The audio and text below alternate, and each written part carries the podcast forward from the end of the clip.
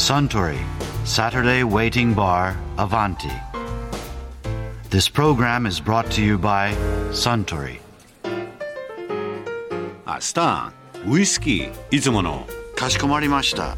シングルモルトウイスキー作りって良質な大麦に始まって質のいい泥炭きれいな水それに樽材用の密度の濃い多くが必要なわけでしょいかにも大地の恵みって感じの飲み物ですよねなんか地球の行く末を考えさせられちゃいますよちょうどいいんじゃないですか？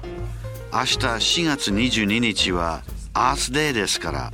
あああアースデーといえば先日そちらの席で探査船地球船長の恩田裕二さんと海洋地質学者の倉本慎一さんがこんなお話をされてましたよ。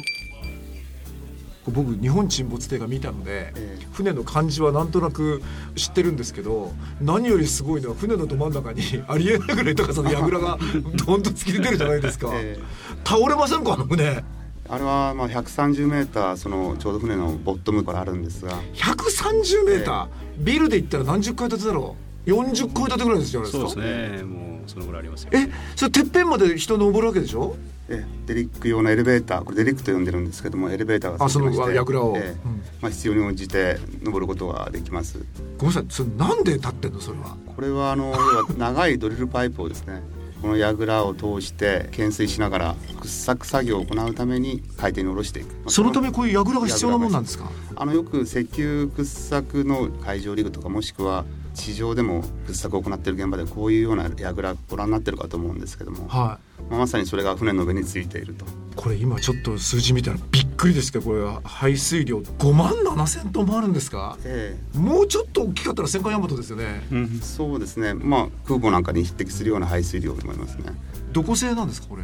純日本製。完全国産なんだこれ。えこれ実際にそしてあのどっか海の真ん中に行って、えー真ん中の高さ40階建てぐらいのマンションみたいな櫓がガガガガガッとこうな何度も地球の真ん中に向けてあのはい掘ったりされたことあるんですねまだあの全ての試験は終了していなくてですねはいこれから実際いろいろな試験がまだいくつか残っていましてはい8月の頭ぐらいからですねその最終的な試験が始まろうとしているところそうかまだ浸水して間もないんですねとは言いながらそろそろ1年は経つんですけども。あでもまだ1年？はい。がまだ全部の能力を試しきってないってことなんですね。そうなんですね、ええ。あの能力的には非常にそのマントルまで掘ろうという発想から作られた船なんですね。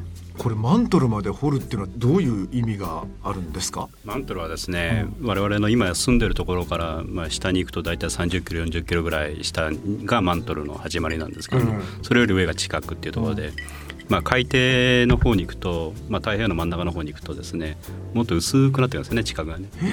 で大体地殻の厚さが5キロ6キロぐらいになるんで、まあ、水深入れても10キロ以内のところでマントルに到達できるようになるんですけども。陸上で掘るよりもええ。割と簡単にマントルに行けるんだ海の方が。そうですね。でマントルっていうのはまだ誰も手にしたこともない本物に生きてるマントルっていうのは見たこともないっていうのが現実なんですよ。えこんだけ科学が進んで、えもうまだマントルまで達したことがない？ないんですね。マントルっていうのはまあ大体地球の体積のまあ7割から8割ぐらい占めてるんですけどもそこもまだよく分かってない、もしそれができてマントルこの地球号がえ。捕まえるなり撮影するなり見るなり持って上がるなりしたらウルトラ大ニュースですよねそれ。えおう超ウルトラ大ニュース。で誰もやったことないからどんなものが出るかも分かんないしまあどんな状態なんだろうかっていう、まあ、想像はたくさんありますけども、うん。もう分からないですね。いつやるの？バカでそうですけど。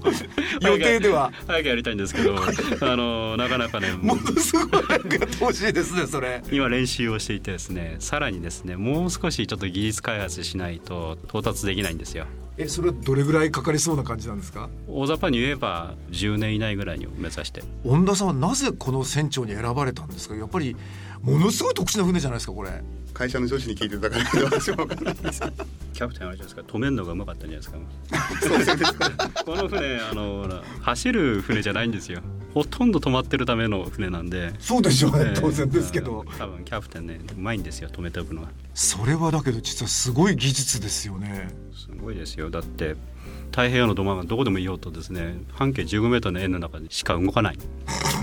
こんなでかい 210m もある船。波が来ようが風が来ようがそれを方向変えてスクリュー逆に回したりこっち回したりとかいろんなことやってってことなんですか？そうですね。この船は全部で6つのあのアジマススラスターって言いまして大きな直径5メーターのプロペラがついてまして6 6つなんですよ。まあ、1つだったら人間の頭でできるんですけど6つもあるんでうんこれはもう人間が考えてもどうしようもないですからコンピューターが計算をして例えば右から風が来たけどこれを止めておくにはプロペラをどっちの方向に向けてどんな回転数にしたらいいかっていうのを。っていうことはその6つは全部後ろに向いてるんじゃなくて2つが後ろ2つが前とか2つが横とかその360度好きな方向に向くようになってるんです面白いだから選択するのも大変なんですね。人間の頭では考えようがないですよね。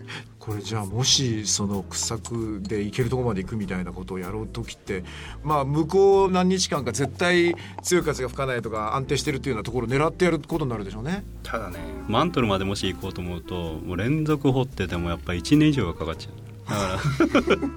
これでね1年間の真ん中に同じところで。15メーターの精度で止まり続ける船なのこれ。まあ、港についてれば楽しいんでしょうけどもね。海の真ん中ですから。それも半端じゃない真ん中でしょうね多分。じゃないですよ。何にも見えないみたいなそこでしかも船離れるわけにいかないですよね船長は。まああの私一人だけではないので交代をしながら船はずっと一つの場所で長い間止まってるんだろうと思うんですけども。船の前にヘリポートがあるんですよ。意味が分かったこれ。要するにずーっと同じとこに1年間いるからのんこで移動手段がないとみんなもうミイラになって 干からびちゃってる。これでも船長の才覚っていうんでもう全然違うもんなんですか？できるできないっていうのは。まあ、特に難しいことはなくて仕事っていうのはこれだけ大きい話になってくるとうん。一人じゃものはできませんから、うん。まあ、みんなの意見を聞いてうん。平等に配慮するのが一番重要かなと思ってますけどね。だからいろんなやっぱり要望が出てきますよね。まあ例えば簡単な話で言えば部屋の温度が高いとか低いとかですね、まあ。大家さんですねそれ。だいぶ話が変わっちゃいますけども。欧州の人たちなんかはですね部屋を19度とか20度ぐらいにしてくんないかとエアコンでですね。本当に真面目に言ってくるんです暑いよの嫌だと、うん。で我々は25度ぐらいがいいんじゃないかというと、うん。まあ、25度っていうのは非常に暑いと信じられないと、ん。誰がそんなこと決めたんだと 本当にこんな話がありましてですね。まあそれに最も近い仕事ってホテルのフロントのような気がするな、